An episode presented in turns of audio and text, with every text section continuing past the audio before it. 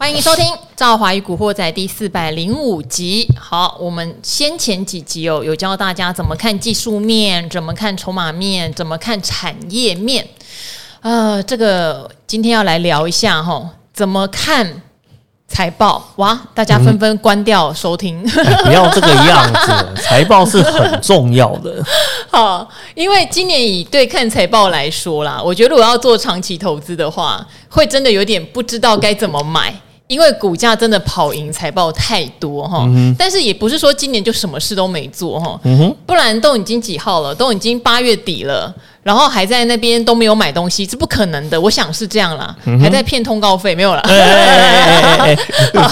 所以我觉得今天可以来聊一下哦。其实今年半年报哈，在八月十五号全部公布了嘛。嗯、当然，接下来就等第三季、第四季。哦，对。不过这个半年报其实今年有一些特殊的现象，我们可以来拆解一下。另外呢，今天的达人也会跟大家讲，假设你刚接触财报。其实你只要记得五个指标就好了，先这样就够了，不要再多看了，就先从这边看起来哈。好，那今天来的呢是我们的存股教父古鱼。Hello，各位听众朋友，大家好，我是古鱼。好，哎、欸，先问你啦，因为我知道你有点就是宁愿躺着就不用坐着，宁愿坐着就不用站着。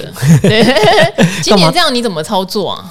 啊，今年这样怎么操作吗？对啊，因为今年很少有股票会掉到你的价值区吧？哎呀，不，我们做人不要这么的悲观。我们最重要的是什么？你知道吗？最重要的是要把你的存股池扩大。好，好，可是你持续的扩大。今年就只有蓝灯加零零五零，好像没别的啊。呃，没有，因为哦，我们主要是针对 ETF 在讨论呐。嗯。哦，我们有做了一些很有趣的法规上面的研究，我发现一件事情。什么事？这个 ETF 啊，不管我怎么讲。不管讲它好，讲它坏，对，好讲到有点过分，都不会有人来找我麻烦。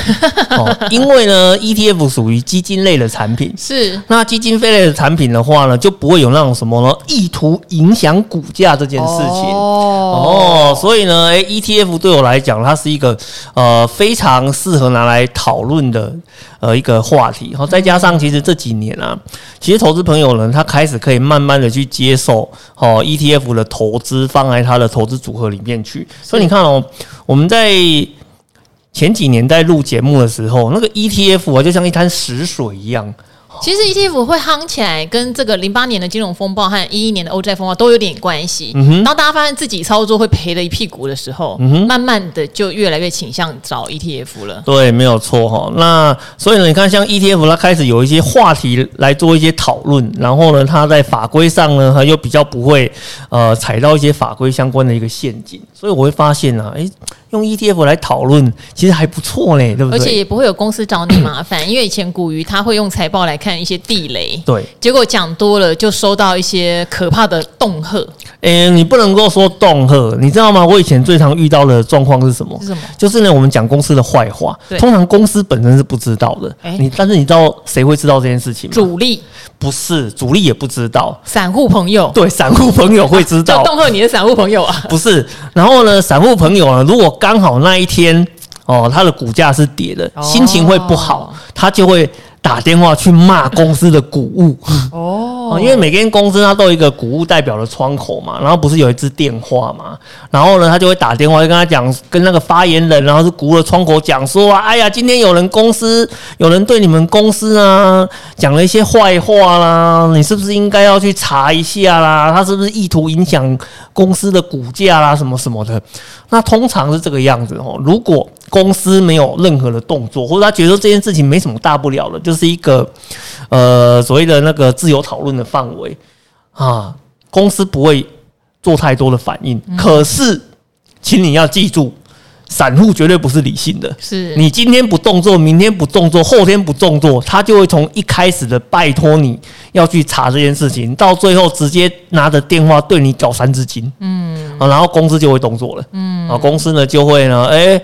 呃，找你来谈一下啦，股鱼先生，大家都出来混口饭吃的。哎、欸，没有，如果是这样子还好哦，通常都是那个那个法律通知就先来了。啊，真的啊，啊，真的真的，我其实我那边呢收了很多家公司的一个法那个法务的通知啊，嗯、我就是一开始是公司的法务的窗口，比如说呢法务长啊，他会寄一封信给你啊，跟你讲说我是某某公司的法务长，然后呢，我们收到股东的。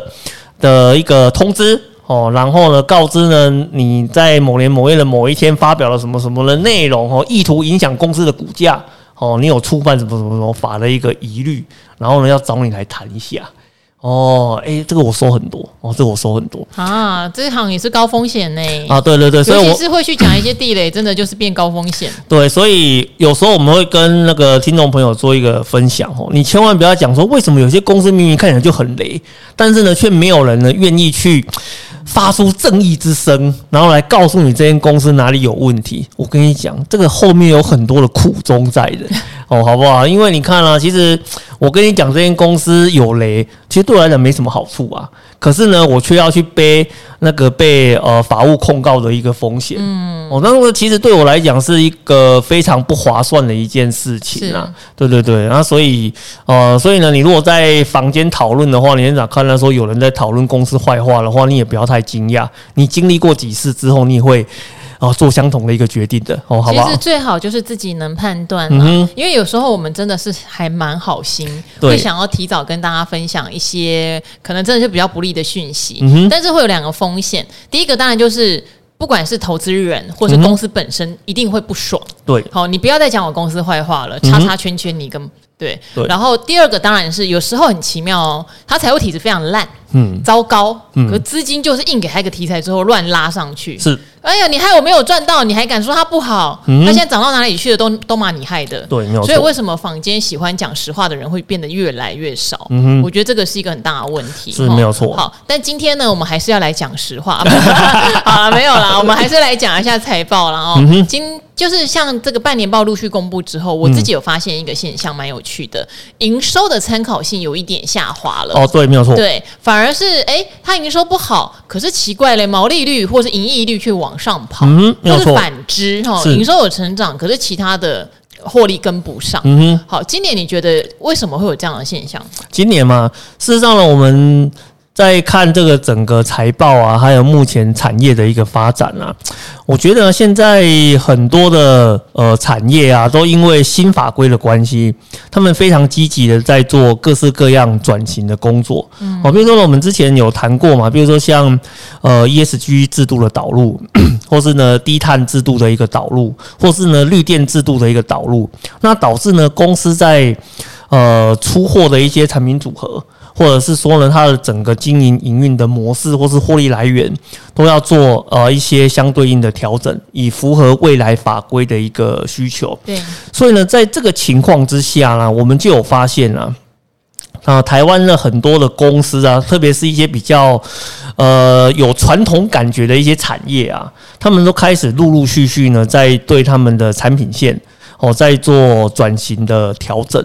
然后在这个转型调整的过程里面，你就会发现啊，诶，这个公司的营收啊，看起来衰退的幅度很大哦。哦，甚至呢，我有看过有公司它衰退的幅度啊，可能呃有超过十五个 percent 以上哦，比如说像那个工业电脑的研华哦，那个衰退幅度超过十五个 percent，是，可是啊，你去看它的获利啊，反而是增长的。哦，反而是增长了。然后呢，你去看它的一个所谓的财务三率，哈，毛利率、盈利率跟净利率，好，它的在同一个时间点里面的话呢，它呈现一个哦非常大幅度上扬的一个现象。这代表什么？这代表呢，公司呢，它在做它产品线的重新转型的工作。好，那这件事情是非常困难的。因为像呃，像我以前在产业里面待过，哈，那我们要去了解到一件事情。公司要去提升毛利率啊，哦，它必须呢是在它的产品的研发上面有新的技术，或是呢更有竞争力的产品出现，它才有机会呢去把它的毛利率去做大幅度的提升。不然的话，你的毛利率如果持平，那以前我们只要看营收有没有增长，我大家就知道说这间公司的获利有没有机会往上走。是，可是今年我完全，我应该说我很难看到这样子的一个现象。你你有你知道有些公司啊，它就是。诶，奇怪，营收明明就往下走，可是呢，你的 Q2 财报摊出来，结果发现获利是往上跑。嗯，那第一时间我们就会怀疑，他是不是就去干了一些什么意外？哎，对啦，其实是这样。啊、对，可是我们去看的话，又发现，哎，事实上他是有意外，可是呢，意外影响的幅度没有你想象中这么的高。嗯，所以绝大部分的话呢，还是他本业的一些产品组合啊、呃，去调整的过程中去造成这样子的一个现象。所以呢，像哦，当然说像工业电脑研华之外啊，我们有呃观察到一些跟呃电力相关的产业。哦，它有类似的一个现象，什么华晨啊、中心店啊、东元啊、市电啊这些公司，你会发现呢，诶，他们的营收如果是衰退的，可是呢，它的财报开出来。居然它的获利还是增长的，嗯，所以呢，它的财务三率 都在这个过程里面持续的往上走。好，这是我们在啊今年看公司的财务报表的时候，我们看到一个非常不一样的一个地方。哎，我觉得好像接案型的，或是工艺电脑工具机，像或者刚刚你讲的，像那种华晨那种重电设备的比较多这种现象耶。嗯哼，没有错，因为呢，他们呃接到一个新的订单的需求啊，哦，那。可能的话呢，他们就会去调整它那个呃产品的组合。好，比如说我们讲的比较呃实际一点的，好，比如说像是呃东元来讲好了。嗯。那东元它以前它是做什么的？它是做马达的。它是做那个里面的那些线圈的，所以它是一个马达出货量非常大的一个厂商。可能一般人还会用过它的一些小家电，对不对？啊，东元的小家电啊，甚至你如果没有用到东元的小家电，但是你用了很多那种通了电会动的产品啊，可能很多其实都是用到他们家的马达，是，只是它没有贴上它的品牌，你不知道而已。可是呢，你看哦，像这样子的一间公司的话呢，它也在做。积极的转型的工作是哦，那除了说呢，他在呃今年的话呢，很积极的去切入一些绿电啊、输配线的一些呃相关的工程标案的的的一些获利来源之外，那还有个更重要的，大家没有注意到的是，他的老本行马达的这一块，它也出现了一个非常根本的改变。因为它以前的这个马达，它基本上那个嗯毛利呀、跟获利的水准是非常稳定的，甚至它是一个呃非常呃传统的一个工业吧，是不是？那可是呢，在呃今年呢，有一些关于绿电啊跟传输的需求起来之后，对马达的要求也变了。以前可能只需要做中低压的马达就好，可是现在接到的订单呢，都是高毛利的高压马达。哦，那你一旦一直都出这种高毛利的高压马达的话呢，啊，它就变成是说，相同的人力啊，我做一些低压的，或是跟中国大陆市场啊竞争性比较大的这个产品，我就把它的比例往下。但是呢，我把这一些呃那个呃高单价出货少，但是高毛利的产品，尽可能的去做增加的一个动作，这会造成什么影响？它会造成你看起来的毛呃，你看起来的营收是下降的，因为低毛利的东西就是营收高嘛。哦，但是呢，我靠量来赚来赚钱。可是呢，你一些技术门槛比较高的产品的话，它就是出货量比较低，但是呢，它的获利比较好，而且呢，它会把你的毛利率啊往上拉。所以呢，一旦你的产品的组合开始做调整，你就会看到这样子的一个很有趣的现象：营收下滑，毛利上升。获利上升，你最后得到了一个结果就是这间公司一整年获利衰退，呃，营收衰退，可是呢，获利呢大幅度的增长哦，这是一个非常好的一个现象哦。嗯，好，其实我对研究人家的产品组合是很有趣的，不会像东元，我常常忽略他是做马达的，因为以前我们参加东元的法说啊，他们很会送那个记者或法人一个东西，什么东西？就是什么摩斯汉堡的券啊。还有以前有一家叫乐雅乐，现在好像没有了。哎，有啦，还有啦，还有是不是？还有，哦，太久没去了，所以很喜欢参加。送马达没有人要去，哎，所以品牌还是有影响的哟。啊，当然，当然，当然，当然，品牌的部分的话呢，还是或多或少会有一些影响，加分嘛，对不对？对对对对对。好，那这边的话呢，我想请古鱼来聊一下，除了这个第二季或者说半年报有一些特殊的现象之外，假如我们现在手上有一家公司，我只是要稍微理解。他的财报到底 O 不 OK？嗯，你可不可以给我最基本的，不要难哦，不要难哦，嗯哼，哦的一些指标做比较，不要难哦，嗯，哦，可是财报指标讲出来就难了呀，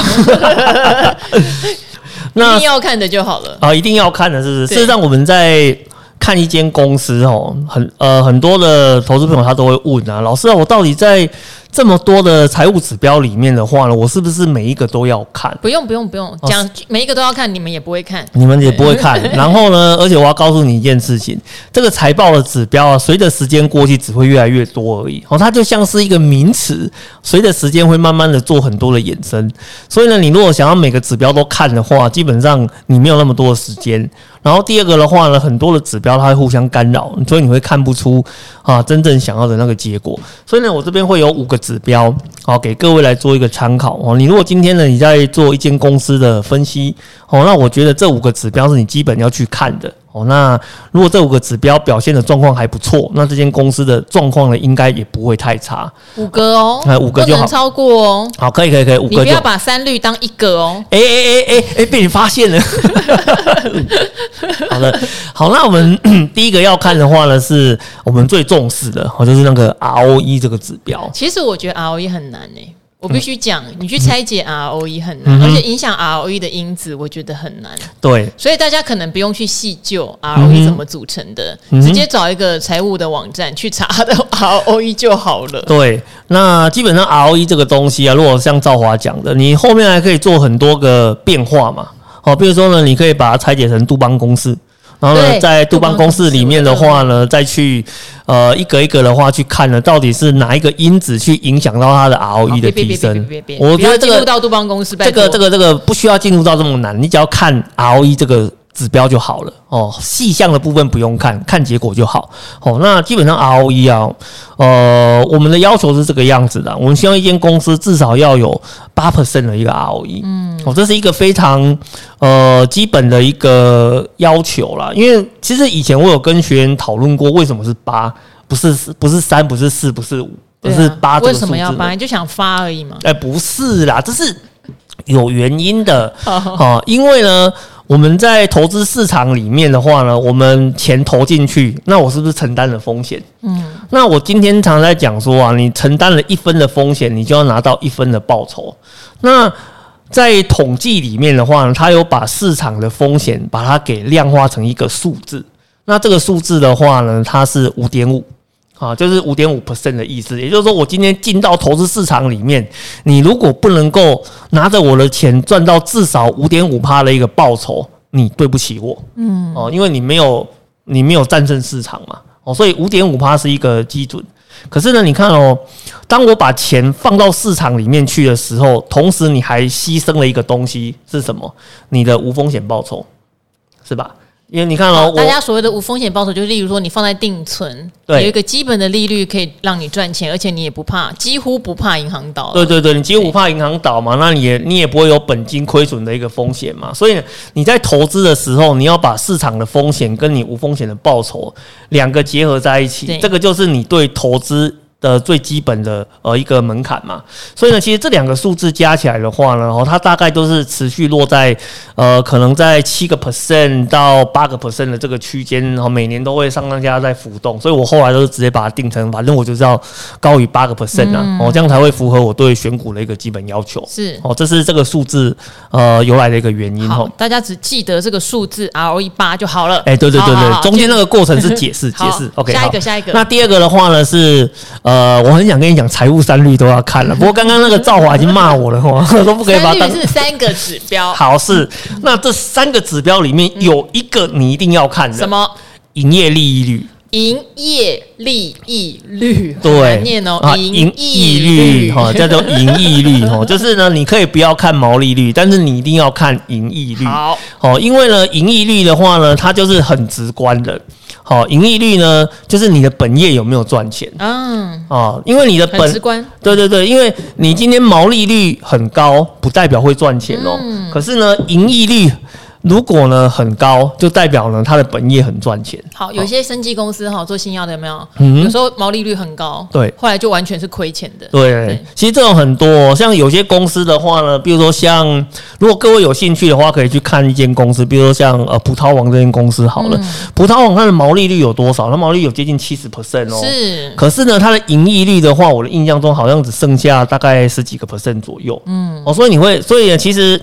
为什么会有这样子的一个现象？就代表说它中间呢有很多的成本的损耗，所以造成它最后真正本业赚钱的这一块，把中间的很大的这个五十几个 percent 全部都吃光了。哎、欸，我问你，你觉得比较合理的比率是多少？因为就像你讲的，他可能光看到毛利率七十，我有比台积电还厉害，嗯、哼可是到了营业率就变得很差。嗯、对，也不能说很差啦，就是落差很大。对，没有错。所以你觉得大概多少的比率算是比较合理的？还是说因为每一个产业都不一样，所以可能也不能这样看？呃，其实这个比例的部分呢，我从来不看毛利率跟盈利率中间差多少，嗯、因为这个意义。呃，这个基本上没有太大的意义，因为就像刚刚赵华讲的，那每个产业差很多啊。多对啊，比如说我们我们举个有趣的例子来讲好了，比如说像我们刚刚讲葡萄王，嗯、为什么它中间这么大一块会不见了？哈，因为呢，它是一个。呃，会拿很多资源来奖励他营业员的一个产业，是是是，所以他很多东西都拿去干嘛？拿去当奖金发掉了。嗯，哦，所以他最后呢，进到公司的就会变得比较少一点。可是呢，你如果今天看代工产业，哦，代工产业的话，它的毛利率、盈利率中间那个 gap 非常非常的小，哦，甚至呢，它可能中间差不到一个 percent。哦，那代表什么？它就代表说呢，我今天做非常严格的成本的管控，让这个 毛利率跟啊盈利率中间的损失非常非常的小，然后呢来赚呃最大的一个钱。所以不同的产业它有不同的一个代表哦，所以呢我们不能够说毛利率高、盈利率低就代表它不好啊，我们不会这样子看哦，因为这是产业的特的一个特色。但是呢，我们会跟各位提醒一件事情。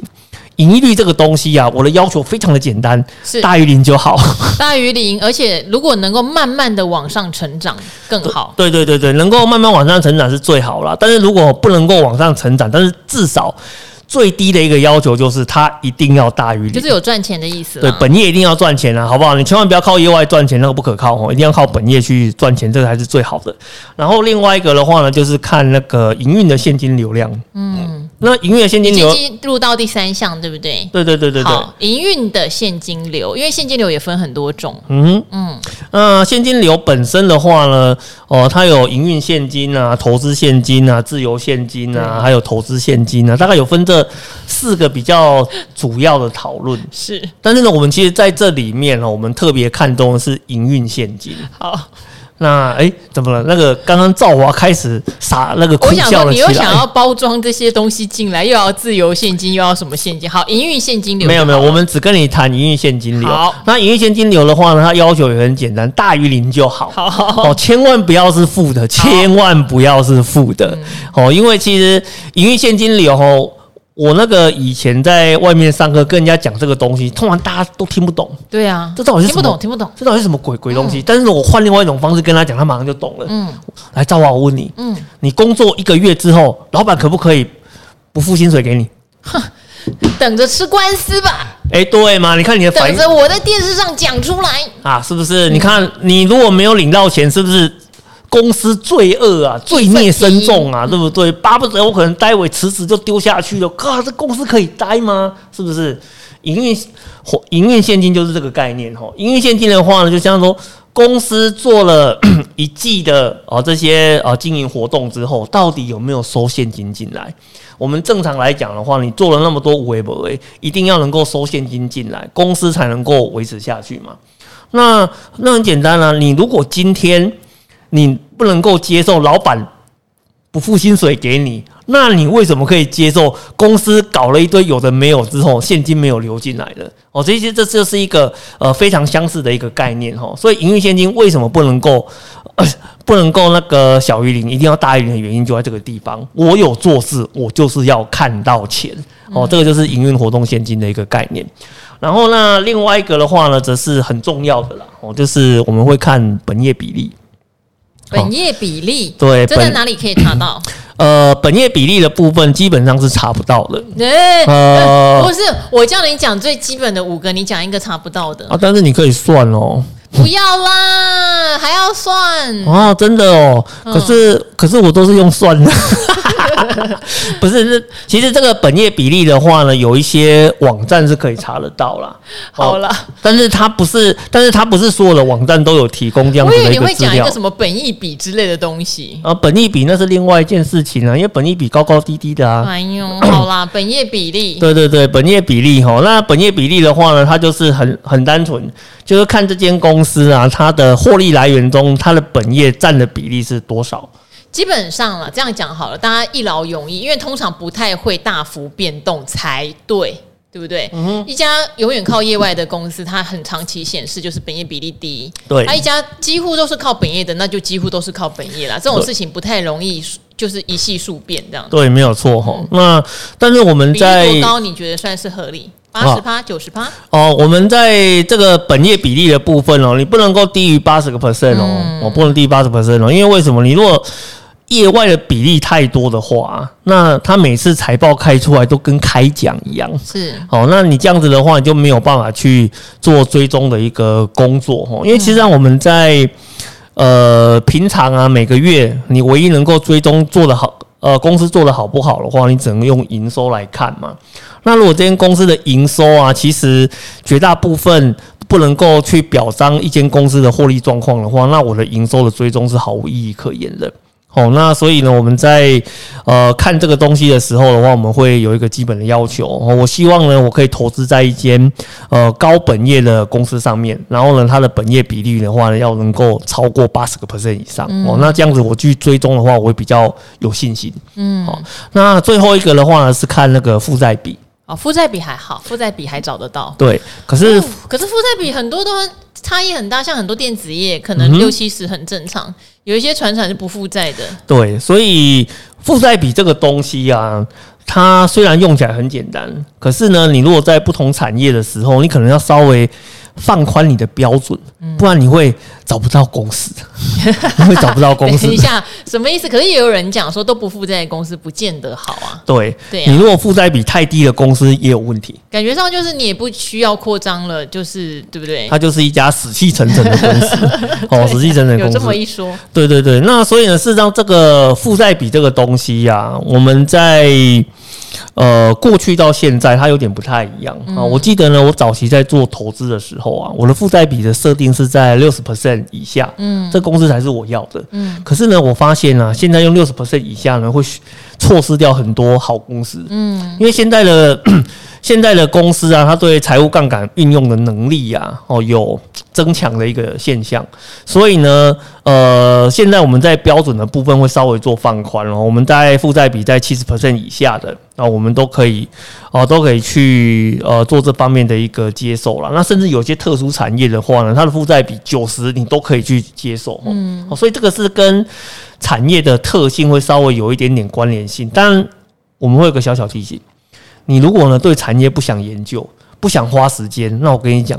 就是挑七十趴以下就对了，还是相对安全些啦。对对对，那你如果再要再更保险一点的话，就跟我以前一样，用六十趴以下，这是一个最安全的一个选择。哦，那当然你对产业有比较深入的了解的话，你再考虑做放宽的一个动作，那这样子就好了。哦，那基本上呢，你透过这样子的一个指标来做筛选啊，这个很有趣哦。赵华，我问你，嗯，台股有多少家公司？一千七百多家上市柜，上市柜加起来一千七百多家。哦，那我如果呢把这五个指标的要求放进去之后，对，你认为会剩下几家？就是 ROE 要大于八，对不对？对。营业利率要大于零，而且最好有微幅的成长。对。好，然后本业的比率要高于百分之八十。对。好，然后还有负债比低于百分之七十，是不是？对，百分百分之七十。我们还有一个是什么？啊，营业现金流要大于零。对对对。哎，我觉得没有很严格，哎，应该还剩下个一千家吧。嗯。嗯，我觉得你这个猜测的答案呢，非常的理想。嗯，你想知道真正的答案吗？你还真的有算啊？有，我真的有算过，真的有算过哦。因为我那个上个礼拜我才刚算过一次 而已。好对，那我们在上个礼拜我去跑那个城市，跑出来的结果啊，大概只有两百五十家而已。只有两百五十家，台股要亡啦！啊，没有没有，这个不是 只有两百五十家，这个不是台股要亡了哦，而是呢，开玩笑的，呃。而是呢，实际上你能够符合财务筛选要求的公司啊，嗯、没有你想象中这么多。因为很多投资人都会抱怨啊，说啊，老师啊，为什么我看那个节目啊，或是你在讨论的时候，讨论来讨论去，从一月讨论到十二月，怎么都是那几家公司而已啊？台股有一千多家，我们不能够谈谈其他间的公司吗？可以啊，我们可以谈啊。可是呢，它离你的标准有点远呐。尤其你看哦，像刚刚赵华讲的，你说八趴。好像没有很多啊。嗯，然后 ROE 呢，呃，大于八，营业利率呢大于零，然后呢，营运活动现金呢，啊，只要有做事就应该要有钱进来，很合理。然后呢，负债比还拉到百分之七十，好，对不对？然后呢，还要再看一下那个本业比例，然后八十八好像也不是什么很过分的要求，但是能够符合这些公司的，竟然呢只剩下大概这样剩下多少六分之一而已吧，嗯、只剩下六分之一耶，所以你就可以知道一件事情，台股呢其实很多公司啊，它在财务数据上面的表现啊，没有你想象中这么的好。那怎么可以挂牌？可以啊，可以挂牌啊，嗯，只要你在挂牌的那个时间点是合格就好了。不是，我跟你讲，那个台股的规定真的是这个样子。嗯，所以对啦，是啊，挂牌时符合就好了。挂牌时符合就好。所以你看到像前几年啊，台股呢曾经打算要去推一个很有趣的活动，就是呢，他想要打击僵尸企业。嗯，好像什么叫做僵尸企业？就是成交量极低，成交量低，然后呢，获利也不好，然后呢，股价奄奄一息，但是呢，它就是。挂牌在那个地方的话呢，诶，占了我一个名额哦，那是不是呢？反正你公司看起来那个获利能力也不好，然后呢，看起来一蹶不振的，那是不是要考虑辅导你做下市的动作？就类似像辅导你做退场嘛？可是你也知道嘛，够蒙够嘛？实际上我也没有看到哪间公司真的因此退场啊。因为听说台股比较像是上市，当然也有点难度，但下市更难。对，很少有公司搞到下市，除非出现重大财务瑕疵。对，对呀、啊。那通常都是被逼下市比较多了。然后呢，你自己你自己主动要下市的哦，要去做调整的，应该是比较少一点啦。嗯、因为毕竟很多很多公司的话呢，它存在的目的只是为了筹资而已嘛，好，对不对？哦，所以不并不是真的说要去帮那个投资人获利哈。所以我们在这边，我们在帮各位做一个简单的强调，就是说我们透过财务。指标筛选出来这些公司，应该呢都是呃以帮股东赚到钱为主啦哦，因为你才会积极的想要去做事嘛。那台股市上有很多的公司啊，它像个僵尸一样一动也不动，只是好像。活着这样子而已，其他很多都是，呃，比如说像是家族企业啦，或者是说呢，他已经变成是经理人可能呃的一个筹资的一个壳啦，或是一个呃拿来当跟银行借钱的一个工具而已。齁，所以这是我们在呃选股的过程中，为什么我们常常会跟各位讲，你一定要用财务指标选股，你才能够确保你选到这间公司它是有心帮股东赚钱的，而不是呢那种。靠着题材炒作，然后股价冲上去，然后老里面的旧股东赶快把钱把它把旧股卖掉之后的话，就。放着摆烂不管他的哦，那比较不会选到这样子的一个公司啦。嗯，好，接下来一点时间，我们就把这两百五十家快速的念一遍。好，没有 这回事，两百五十家没有办法，没有办法，没有这回事，请大家回去哈，就稍微做点研究啦哦。好，因为我已经请古鱼尽量简单化了，大家不要把财报看成是洪水猛兽，嗯、事实上真的要有一点点体质。好不好？真的要一点体质，嗯、而且用这样的指标筛选出来才两百多家而已，是哦，真的是不多。那何不就把你的选股范围稍微缩小呢？呃，赵华常常提醒大家，你的核心资产，你比较多的资金要放在让你觉得比较心安的标的啊，没有错。小部分你去冲冲冲，像今年有很多的题材，它事实上完全不符合这些选股逻辑哈。嗯、好，但是冲冲冲是一回事嘛哈，但是安稳投资又是另一回事。嗯、好，那今天非常谢谢古鱼哦，那也跟我们股货仔的朋友们说拜拜喽，拜拜，拜拜，下次见。